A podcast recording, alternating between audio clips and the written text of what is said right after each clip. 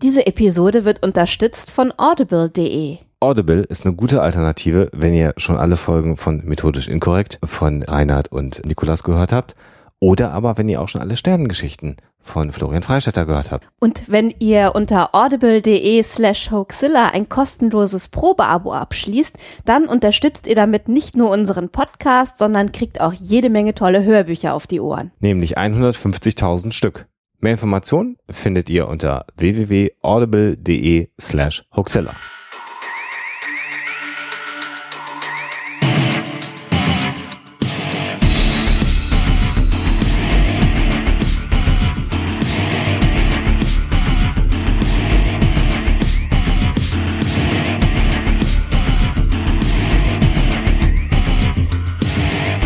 Hoaxilla. Der skeptische Podcast aus Hamburg.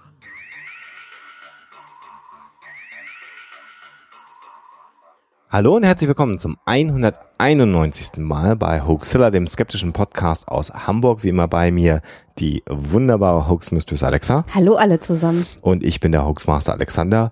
Und heute haben wir ein Hörerwunschthema in der Sendung extra mal aufbereitet. Und um was es da genau geht, erfahrt ihr nachher. Aber wir machen natürlich wie immer gewohnt weiter in unserer Sendung.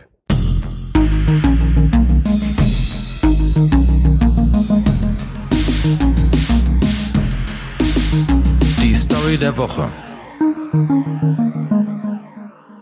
Ja, Florida kennt man ja normalerweise durch Miami Vice und als ein Staat, wo immer die Sonne scheint, wo es total schön ist, wo man gerne Urlaub macht oder wenn man ein reicher Amerikaner, äh, amerikanischer Rentner ist, sich auch gerne als Alterswohnsitz mal äh, zurückzieht. Dass Florida aber ein ziemlich ekliges und schleimiges Problem hat, wissen die wenigsten. Und zwar geht es um die Einwanderung der afrikanischen Riesenschnecke. Und wir reden hier von Schnecken, die ungefähr faustgroß sind und ähm, nicht nur den Putz von den Häusern fressen, sondern auch jede Menge Krankheiten übertragen können, die gar nicht so ungefährlich sind. Wenn die Geschichte denn stimmt von der Schneckeninvasion in Florida. Sehr abgefahren. Mhm. Naja, das klären wir dann mal am Ende der Sendung auf.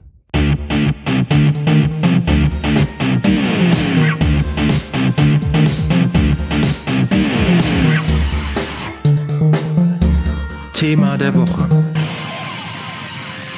Agatha Christie ist das Thema der heutigen Huxilla-Episode.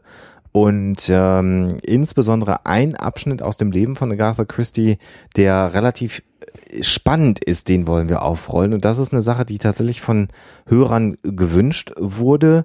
Und wir wollen uns diese interessante Persönlichkeit ja, der, des Schriftstellertums mal anschauen und dann natürlich dieses Mysterium um die Person Agatha Christie Und mal aufrollen. Ich kann es schon mal gestehen an dieser Stelle. Ich, natürlich habe ich äh, mich irgendwie mal mit Agatha Christie ein bisschen beschäftigt, habe mal natürlich äh, Romane ähm, gelesen. Das erste, woran ich immer denken muss bei Agatha Christie, ist nicht das erfolgreichste Stück aller Zeiten, nämlich die Mausefalle, sondern die großartigen Miss Marple-Filme mit Margaret äh, äh, Rutherford, die für mich wirklich nach wie vor die einzige wahre Miss Marple ist. Und die Poirot-Verfilmung, die wir uns immer angeschaut haben mit David Suchet. Mhm. Ähm, aber dass sie äh, ja so, so ein dunkles Kapitel in, in ihrem Leben hatte, ähm, war mir irgendwie nicht so bewusst. Ja, also du hast Fand gerade schon zwei ihrer äh, bekanntesten äh, äh, Romanfiguren ja schon äh, genannt. Also Hercule Poirot, Mhm. der belgische übrigens, Ja. nicht französische ähm, Detektiv. Äh, und da haben wir tatsächlich, glaube ich, inzwischen alle Episoden auch äh, verfügbar. Ich glaube, wir haben noch nicht alle geguckt, aber es sind ja quasi alle Agatha Christie Geschichten über Hercule Poirot mit David Suchet verfilmt worden und die zweite große Persönlichkeit Miss Marple. Äh, Agatha Christie, so gibt das dann sozusagen die rechte Verwaltung ihrer Werke her, ist die dritthäufigst gelesene Autorin der Welt. Ähm, es gibt äh, im Prinzip nur zwei Dinge, die häufiger gelesen werden. Das eine ist die Bibel und das andere sind die Werke von Shakespeare und dann äh, kommt Agatha Christie. Was ist mit J.K. Rowling? Das haben wir jetzt gar nicht, wüsste, wüsste gerne mal, wie die da einzuordnen. Also das ist nach wie vor die, die, die, die Statistik, also war da einfach, weil ja einfach, sie hat sehr viel geschrieben und hat auch einen zeitlichen Vorsprung. Hat auch einen zeitlichen Vorsprung. Das macht sicherlich mit J.K. Rowling und Harry Potter sich irgendwann ändern, aber auch ein interessanter äh, äh, Fakt. Und äh, gehen wir mal kurz ein bisschen auf die Rahmendaten von äh, Dame Agatha Mary Clarissa Christie, Lady Mellowin. Geborene Miller ein. Mhm. Ähm, die wurde nämlich geboren am 15. September 1890 in Torquay in der Grafschaft Devon. Äh, und da schon das erste interessante, Miller, äh, der namensgebende Vater äh, von Agatha, äh, war Amerikaner. Ja. Äh, ziemlich well-to-do, also äh, ziemlich wohlhabend.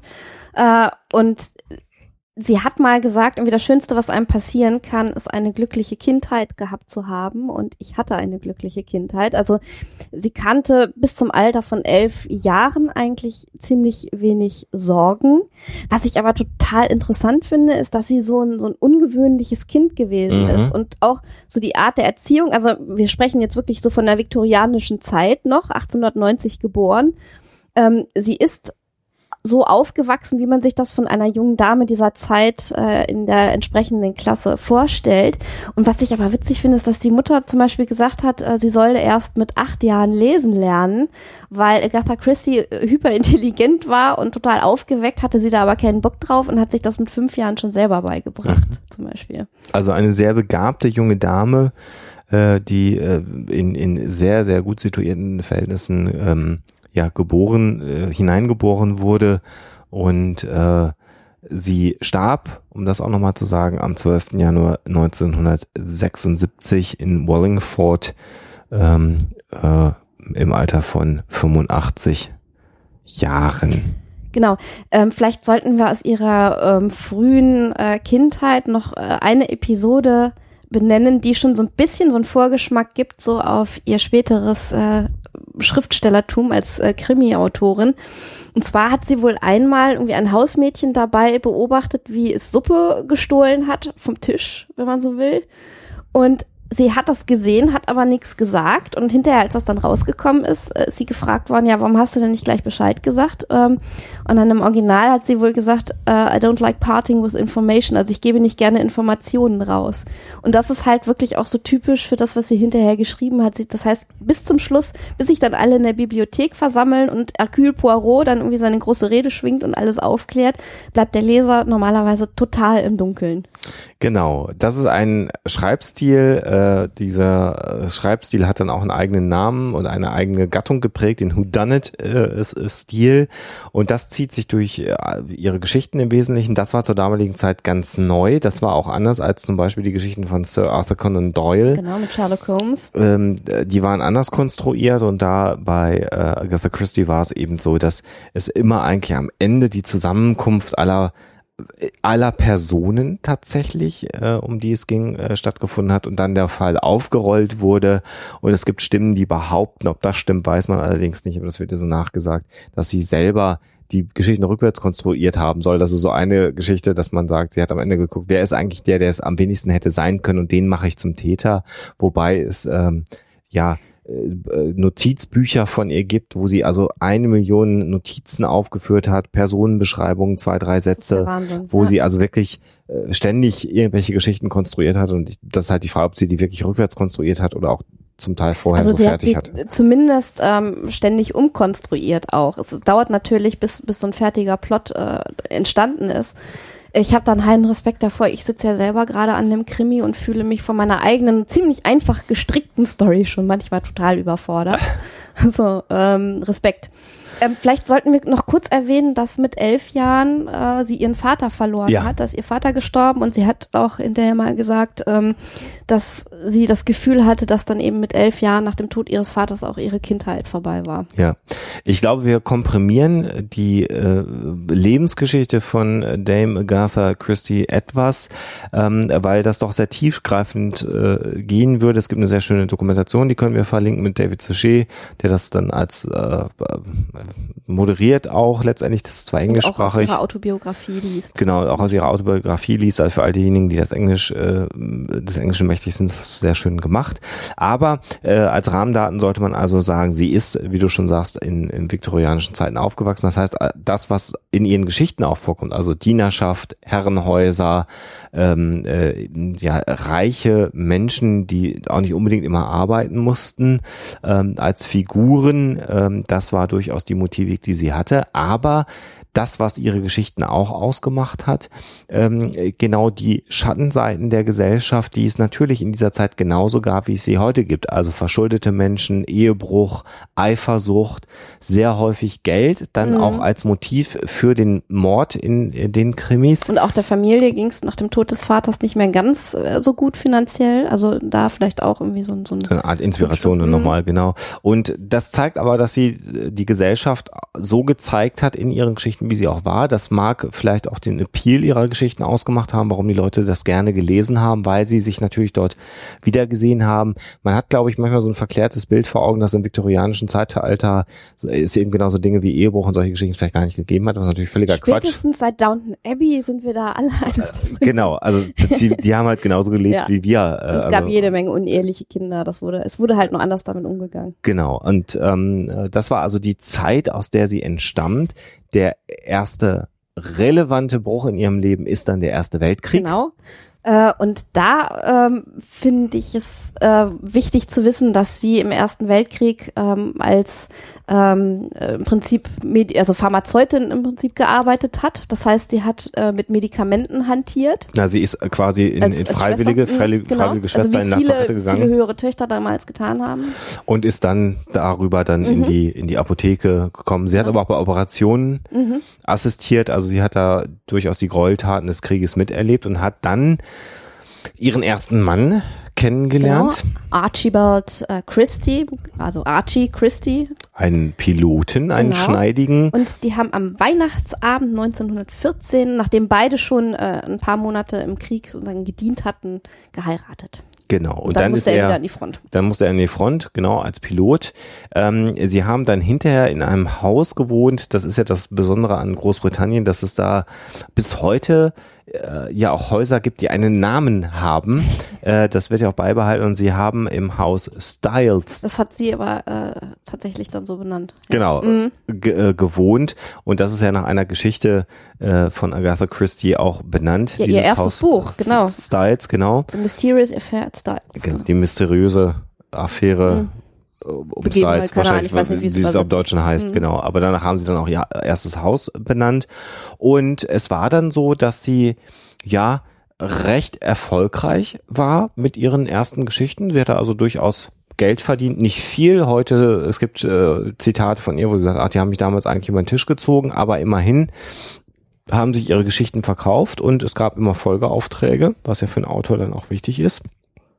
Und die Geschichten von Agatha Christie, deswegen hast du ja nochmal auf diese Pharmazie abgestielt, ähm, haben sich zum Teil auch dadurch ausgezeichnet, es gab häufig Giftmorde in den Geschichten und da hat sie tatsächlich ihr Wissen, was sie erworben hat in dieser Apotheke, genutzt, so dass äh, für die damalige Zeit diese Giftmorde auch sehr gut recherchiert waren. Also a von der Durchführung her, aber auch von der Wirkung der Gifte und dadurch, dass sie natürlich so randständig im medizinischen Bereich tätig war, hat sie das sehr sehr gut beschrieben. Und das sogar so gut, dass äh, ich meine, es war The Mysterious Affair at Styles in einer pharmakologischen Zeitschrift rezensiert wurde. Genau, das muss man erstmal schaffen als äh, Krimi-Autor. Ja, das waren so die äh, die die der 20er Jahre im Prinzip. Ähm, wie wär's, wenn wir erstmal das Leben so einmal durchgehen und dann nochmal zurückkommen auf äh, dieses äh, Schicksalsjahr, in dem dieses große Ja. Mysterium passiert ist? Gut, dann sagen wir, dass die Ehe mit Archibald irgendwann nicht mehr so glücklich Genau, war. die sind 28, meine ich. geschieden, worden, ja. 1928.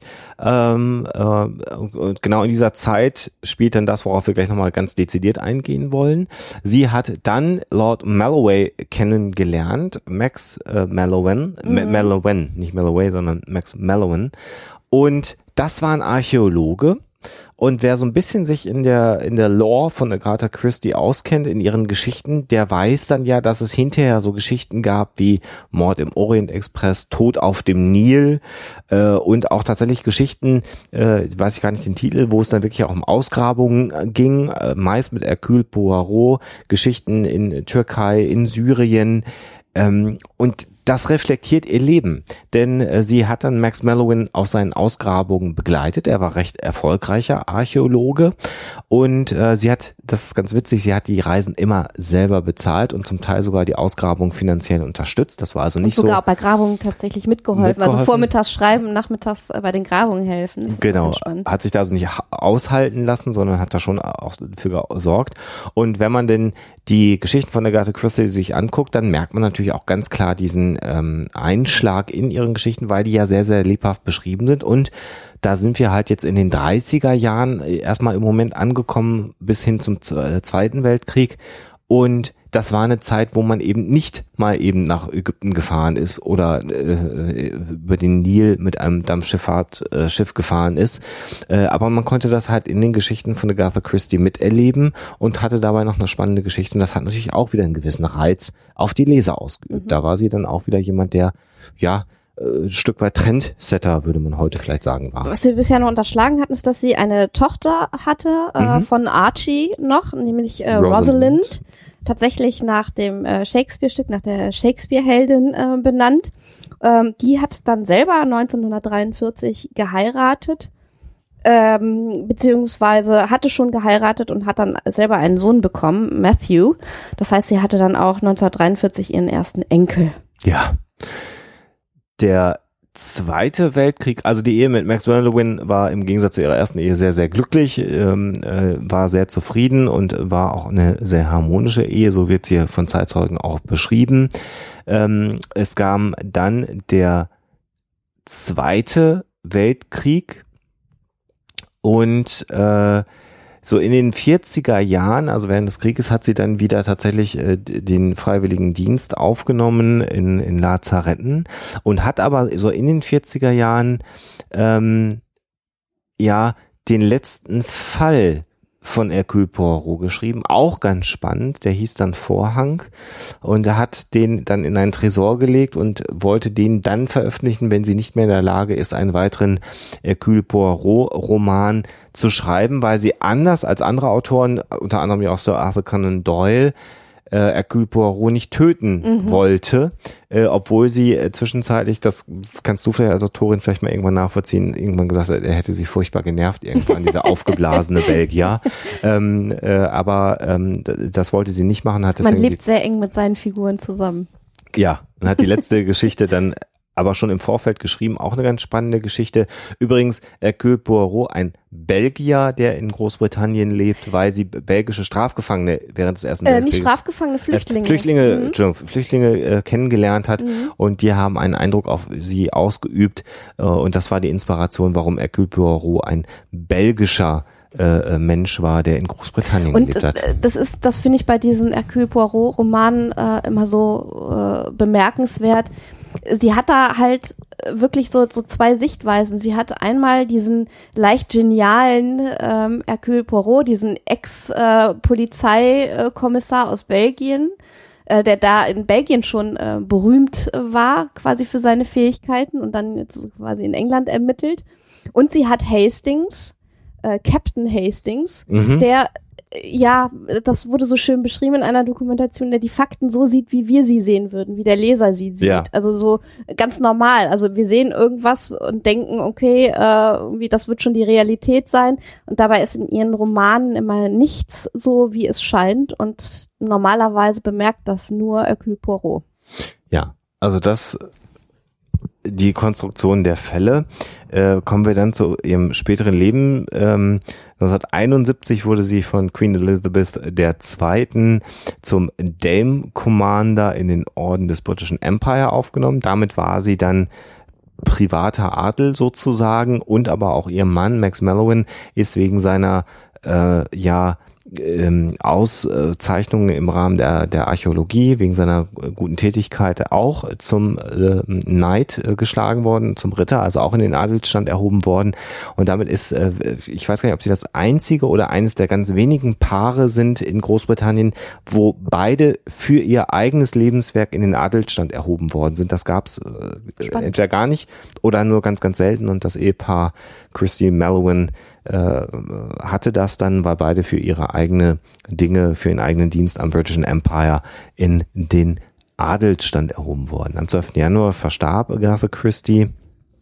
Genau, sie ist 1974 äh, übrigens zum letzten Mal öffentlich in Erscheinung getreten und zwar anlässlich der Premiere einer Verfilmung von äh, Mord im Orient Express mit Albert Finney äh, als Hercule Poirot. Es gibt Stimmen, die behaupten, dass sie am Ende erste Anzeichen von äh, Demenz oder Alzheimer gehabt haben soll äh, und dass sie dann deshalb auch aus der Öffentlichkeit sich äh, zurückgezogen hat. Das kann man sicherlich heute nicht mehr ähm, mit Bestimmtheit sagen, weil man da das Umfeld sie offensichtlich sehr gut geschützt hat.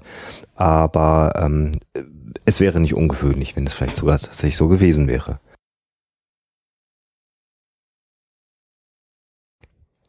Ja, vielleicht noch eine äh, eine nette Randnotiz, das äh, Theaterstück Mausefalle, du hast es schon gesagt, The Mousetrap, ähm, ist ein Theaterstück, was klingt ganz unglaublich, aber es wird seit 1952 täglich im Londoner West End aufgeführt. Wir haben es immer noch nicht gesehen. Wir haben es immer noch nicht gesehen, das müssten wir eigentlich mal tun. Ja. Und ist damit das am längsten unterbrochene aufgeführte Theaterstück der Welt.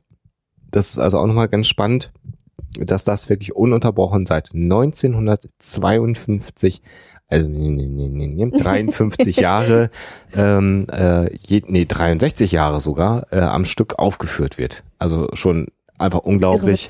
Und ja. äh, das ist noch so eine nette Randnotiz. So, das, das Gesamtleben von Agatha Christie in ganz wenigen Worten. Ähm, aber warum beschäftigt sich Huxilla damit und warum genau. gibt es einen Hörer, der Huxilla das Leben vorschlägt? Also bisher natürlich interessante Fakten rund um Agatha Christie und natürlich Hercule Poirot für uns äh, auch, auch immer schön und Miss Marple. Mhm. Macht Spaß, das zu schauen, insbesondere die ITV-Verfilmungen von Hercule Poirot. Allerdings muss man die eigentlich auf Englisch gucken. Die deutschen Übersetzungen sind nicht so toll. Und ähm, wenn, wer ähm, es schafft, sollte unbedingt mal sich eine Szene von äh, David Suchet äh, als Hercule Poirot angucken und dann mal ein Interview mit ihm, weil ich selten so ein Maß an Schauspielkunst gesehen ja. habe wie da. Also diese Verwandlung von, von David Suchet in ähm, Hercule Poirot ist einfach phänomenal. Ja, das muss man schon sagen. Äh, toll. Und für uns ganz besonders, als wir unseren Schottland-Urlaub gemacht haben, haben wir auf einem kleinen Netbook ganz viele Episoden dabei gehabt genau. äh, und haben uns das angeschaut sie und waren das selber gehört. überhaupt äh, selber viel in, in Schottland ähm, geschrieben. Also sie ist mhm. ganz oft da irgendwie durchs Moor gelaufen und hat dabei irgendwie über ihre Geschichten nachgedacht. So. Ja, jetzt kommen wir aber zum Dezember 1926. Es war eine stürmische Nacht. Nein, weiß ich nicht. War keine Ahnung. ja, auf alle Fälle eine, eine sehr, sehr interessante Einzelepisode, mhm. die sehr mysteriös ist und auf die wir jetzt mal eingehen wollen. Also 1926, ähm, der Erste Weltkrieg war vorbei. Äh, Archibald Christie war wieder in äh, Großbritannien, also vom Kriegseinsatz zurück und hat dann auf dem Golfplatz, oh Wunder, äh, eine junge Dame kennengelernt beim Golfen und hat dann ja scheinbar festgestellt, dass diese junge Dame, Miss Neal hieß genau, sie, Nancy Neal. Ähm, ihm besser gefällt als seine Ehefrau. Nichts, was nicht tausendmal an anderer Stelle auch passieren würde, aber es kriselte ganz äh, gewaltig und äh, nicht nur hatte ähm, Agatha in dieser Zeit ihre Mutter verloren und war also statt auf dem Golfplatz äh, sich äh, umzutun, was sie ohnehin nicht gerne tat, äh, eher damit beschäftigt, das Familienhaus Ashfield, Ashfield auszuräumen. Ähm, sie wollte es nicht behalten, sondern äh, tatsächlich verkaufen und hat dann natürlich ähm, dementsprechend ja sich mit der Vergangenheit und mit ihren Eltern nochmal auseinandersetzen müssen. Sie stand ihrer Mutter sehr, sehr nah und der Verlust war ein herber für sie, als ja. sie gestorben ist. Also das hat sie schon mal aus der Bahn geworfen. Dann die Sache mit Archie, der ähm, ihr dann eröffnet hat, äh, kurz vor diesem äh, 3. Dezember 1926, dass äh, er eben diese Affäre hat und äh, Agatha auch nicht mehr wirklich liebt. Genau, also er hatte die Ehe als beendet, ja, bezeichnet und hat ihr dann an diesem äh, 3. Dezember, das war ein Freitag, eröffnet, dass er bei Freunden übernachten wird. Für Agatha war klar, Am dass, Wochenende drauf, genau. dass er also dann bei ihr sein wird. Und dann beginnt eine, eine Kette von Ereignissen, die in dieser Form einzigartig für die damalige Zeit war und bis heute nicht ganz aufgeklärt ist. Genau. Was passierte? Sie waren at Styles, an ihrem Anwesen Styles und ähm, Agatha Christie soll, das ist mal so eine Frage, wer das mitgekriegt hat, aber es wird immer so schön erzählt. Ja, sie steht aus ihrem Sessel auf, auf, sie geht, nochmal in die erste Etage, Genau. drückt, küsst Rosalind zum Mhm. Abschied und steigt dann in ihr Auto. Mhm.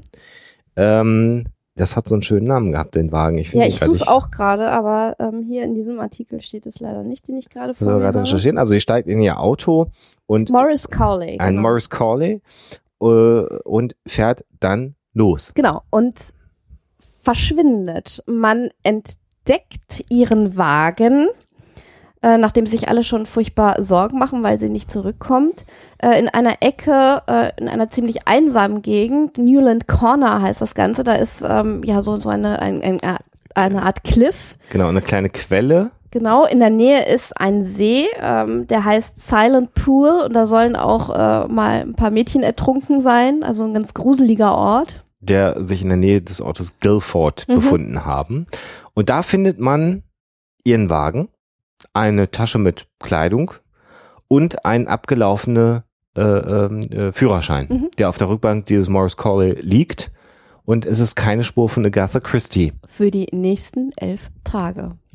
Was sich anschließt, ist wahrscheinlich eine der größten Menschenjagden der damaligen Zeit, befeuert durch die Medien. Äh, Guilford und der Fundort des Wagen liegen an, mehr, äh, an Provinzgrenzen, so dass also verschiedene Polizeidistrikte dafür zuständig sind. Das heißt, es waren, so sagen die Zahlen, bis zu 1000 Polizisten. 1000, 1500, ich habe auch mal 15.000 ähm, gelesen. Das halte ich aber für ein bisschen übertrieben. Es waren allerdings auch Zivilist, äh, Zivilisten beteiligt, die sich sozusagen freiwillig gemeldet Also haben. mehrere hunderte Menschen haben also begonnen, nach Agatha Christie zu suchen. Und zum ersten Mal in der Geschichte überhaupt bei einer vermissten Person wurde sie auch von der Luft aus, aus mit Flugzeugen, Flugzeugen gesucht. gesucht.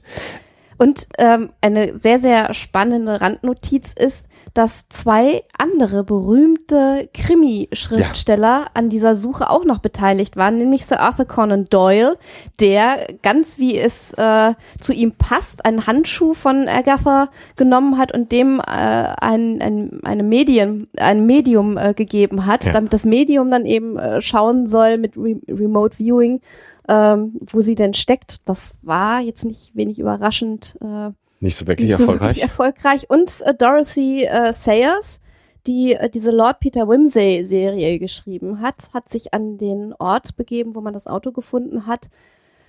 Hat aber auch irgendwie nichts festgestellt, hat diese ganze Episode aber hinterher auch so ein bisschen leicht abgeändert in einem Roman verbraten. Ja.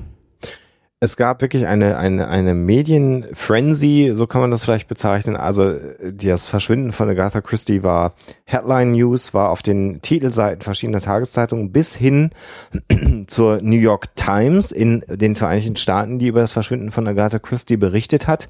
Und es wurde relativ schnell von der Presse eine Belohnung in Höhe von 100 Pfund ausgelobt für denjenigen, der sachdienliche Hinweise zum Verbleib von Agatha Christie bringen konnte. Also, was hat man vermutet, was hätte, äh, was passiert ist? Also, erstmal äh, war natürlich die Frage, hatte sie irgendwie einen Autounfall? Mhm. Und da widersprechen sich jetzt die Quellen. Ich habe teilweise gelesen, es gab keine Anzeichen dafür, dass äh, es ein Autounfall war, warum sie ihren Wagen hat stehen lassen.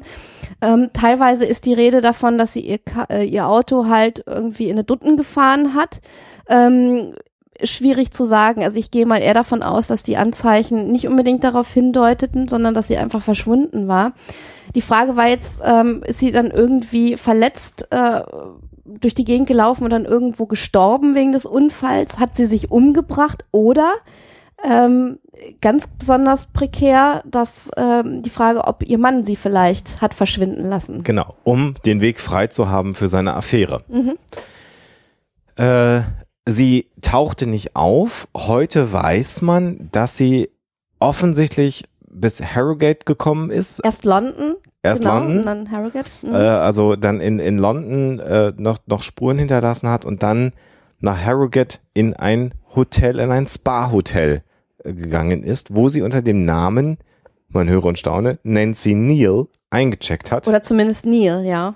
ich glaube, Tracy Neal hat Tracy, sie, Neal, hat genau, sie aus, genau. aus Cape Town. Also sie hat irgendwie eine völlig andere Identität angenommen und hat dann äh, tatsächlich, also vom, also vom Tag äh, nach ihrem Verschwinden bis zum 14. Dezember die Zeit in Harrogate verbracht. in diesem Hotel, Und- hat an Tanzabenden Ja. teilgenommen. Witzig ist, dass in einer Doku gesagt wurde, irgendwie, äh, es gäbe da ein, ein Zimmer irgendwie, da steht jetzt auch Agatha Christie dran und da hätte sie wohl genächtigt. Das sei aber das falsche Zimmer, weil sie irgendwie im Erdgeschoss äh, in der Nummer 5, glaube ich, genächtigt habe.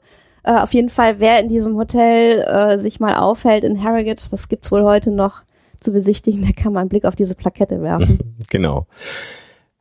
Sie ist dann am Ende von einem Musiker der Hotelkapelle, von einem Banjo-Spieler, meine ich, so wird's berichtet, erkannt Bob worden, Tappen, ja. der sie allerdings nicht an die Zeitungen verraten hat und damit eben nicht die 100 Pfund Belohnung erhalten hat, sondern dann zur Polizei gegangen ist und gesagt hat, da ist eine junge Dame bei uns im Hotel, die sieht so aus wie Agatha Christie. Da, ich, ich werde das auch mal verlinken. Ich werde mal nicht das typische Foto, was man vielleicht bei Mhm, Agatha Diese Christie alte kennt, englische Lady. die so ein bisschen aussieht wie Miss Marple vielleicht, wie man sie sich vorstellt, sondern äh, zu dem Zeitpunkt 1925, 26 war Agatha Christie eine junge, recht hübsche äh, Frau. Gut gekleidete Frau. Gut gekleidete Mhm. Frau aus gutem Hause. Äh, also ein ganz anderes Bild nochmal vielleicht.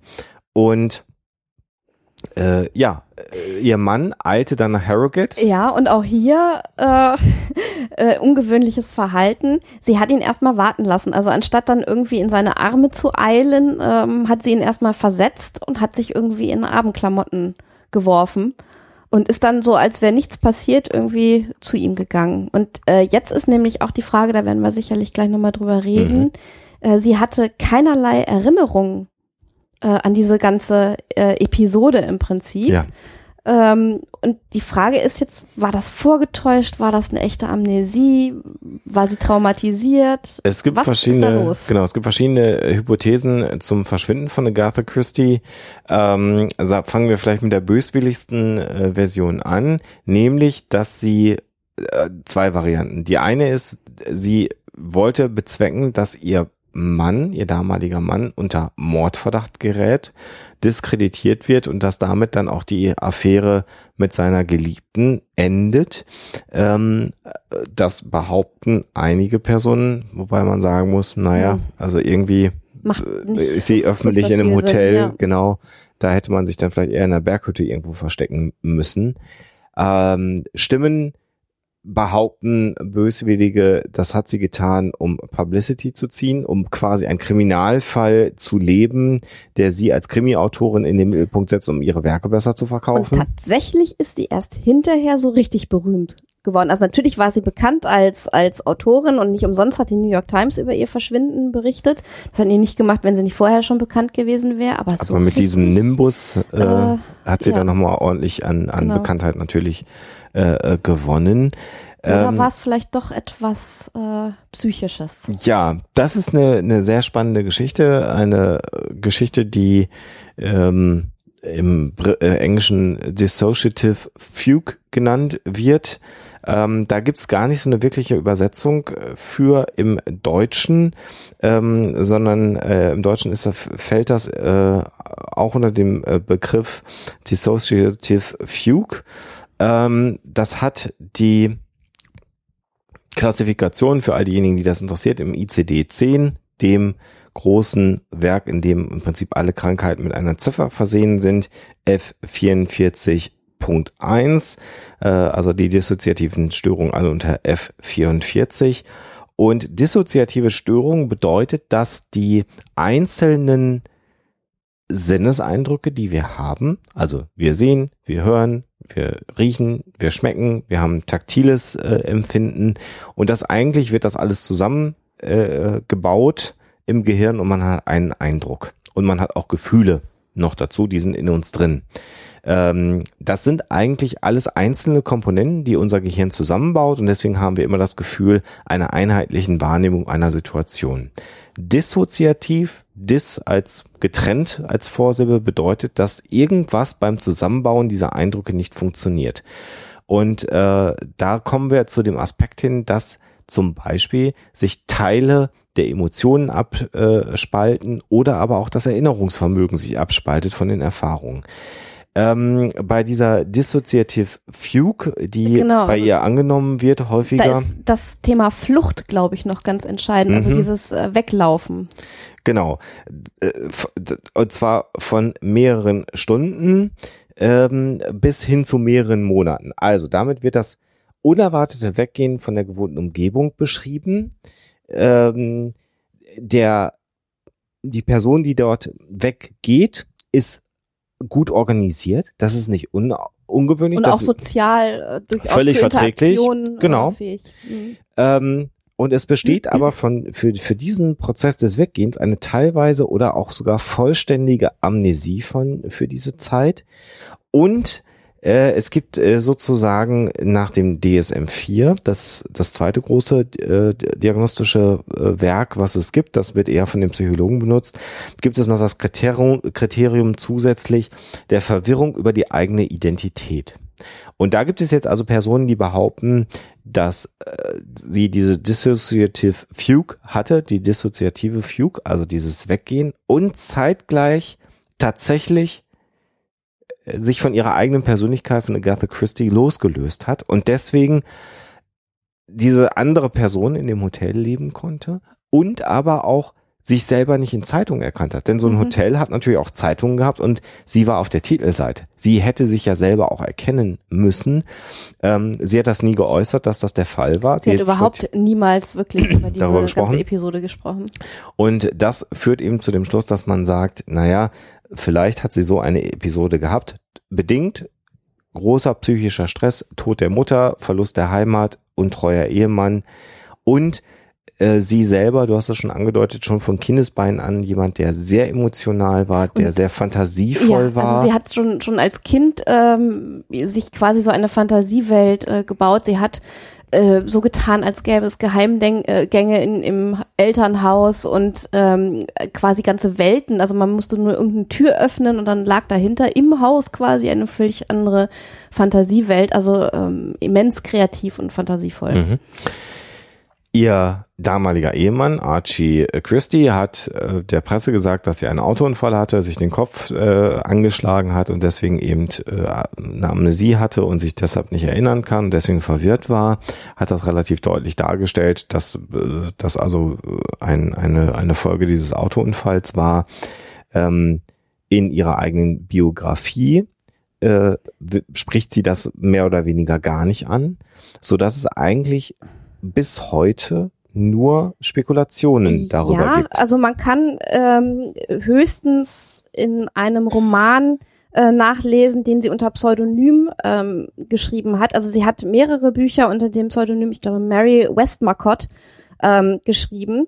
Und einer ihrer Charaktere im Roman Unfinished Portrait, die Celia, ähm, scheint zumindest etwas über diese Episode anzudeuten, aber das ist halt gefiltert und nochmal gefiltert und die Frage, äh, ob das künstlerische Verarbeitung ist oder Fakten.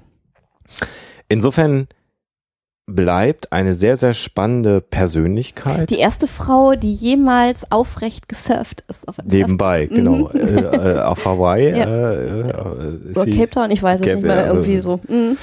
ähm, Oder Australien. In Australien, genau. Stimmt, Australien war es. Mhm.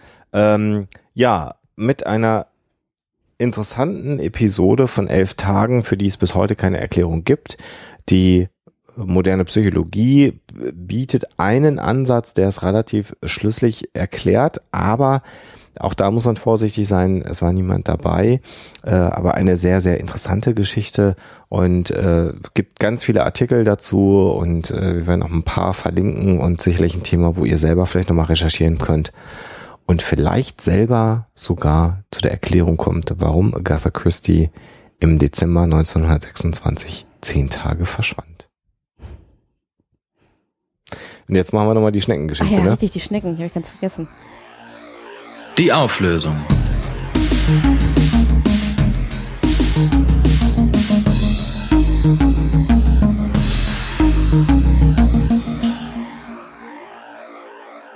Fast wünschte ich, ich könnte jetzt sagen, dass die Geschichte frei erfunden war und so eine Art Spinne in der Yucca-Palme war. Aber die Hausputz- und pflanzenfressenden, krankheitsübertragenden äh, Riesenschnecken aus Afrika gibt's leider wirklich. Und ähm, die sind kaum tot zu kriegen in ähm, Florida. Uah. Die breiten sich da rasend schnell aus. Und ähm, es sind da schon wirklich Patrouillen unterwegs, äh, immer wieder, die, die gucken, mh, ob man das irgendwie eindämmen kann. Es ist da an einem Grundstück, an einem Haus, äh, sind da 5000 Exemplare mal entdeckt worden in der Zwischenzeit. Ähm, und dann sind die auch noch verdammt zäh und können nur schwer irgendwie, äh, ja, ausgetilgt äh, oder äh, vom ähm, Erdboden oder dem Erdboden gleichgemacht werden, beziehungsweise getötet werden. Also ähm, es gibt zwar irgendwie so spezielle Schneckenbekämpfungsmittel, aber die Plage ist halt teilweise so groß, das heißt, es schwillt wieder an die Population, dass man das irgendwie nur ganz, ganz schwer ähm, äh, in den Griff kriegt.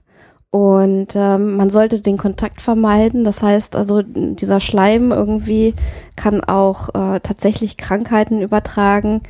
Und die haben teilweise von der Landwirtschafts-, vom Landwirtschaftsministerium in Florida sogar Labradore eingesetzt, die dann gucken sollten, wo Schnecken sind und dann Alarm schlagen sollten. Das ist schon mehr als gruselig. Bah.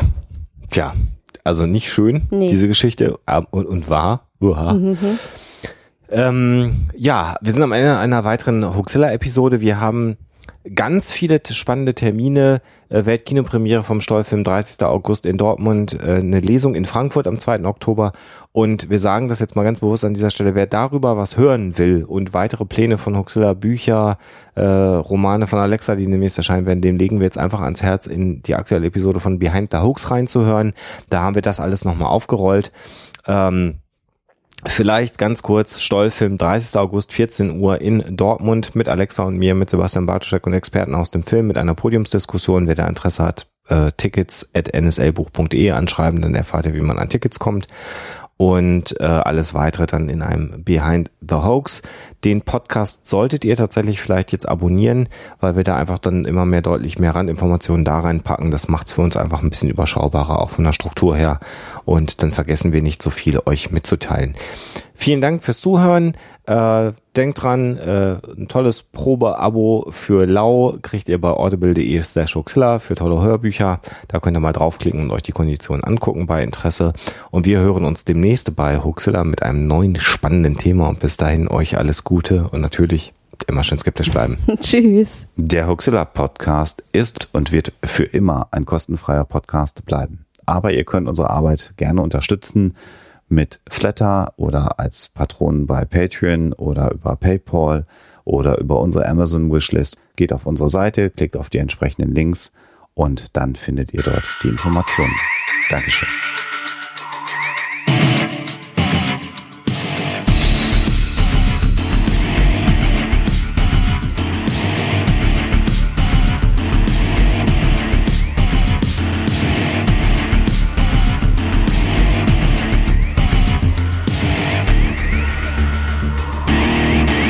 Schickt Fragen, Anmerkungen oder Feedback an info@huxilla.de.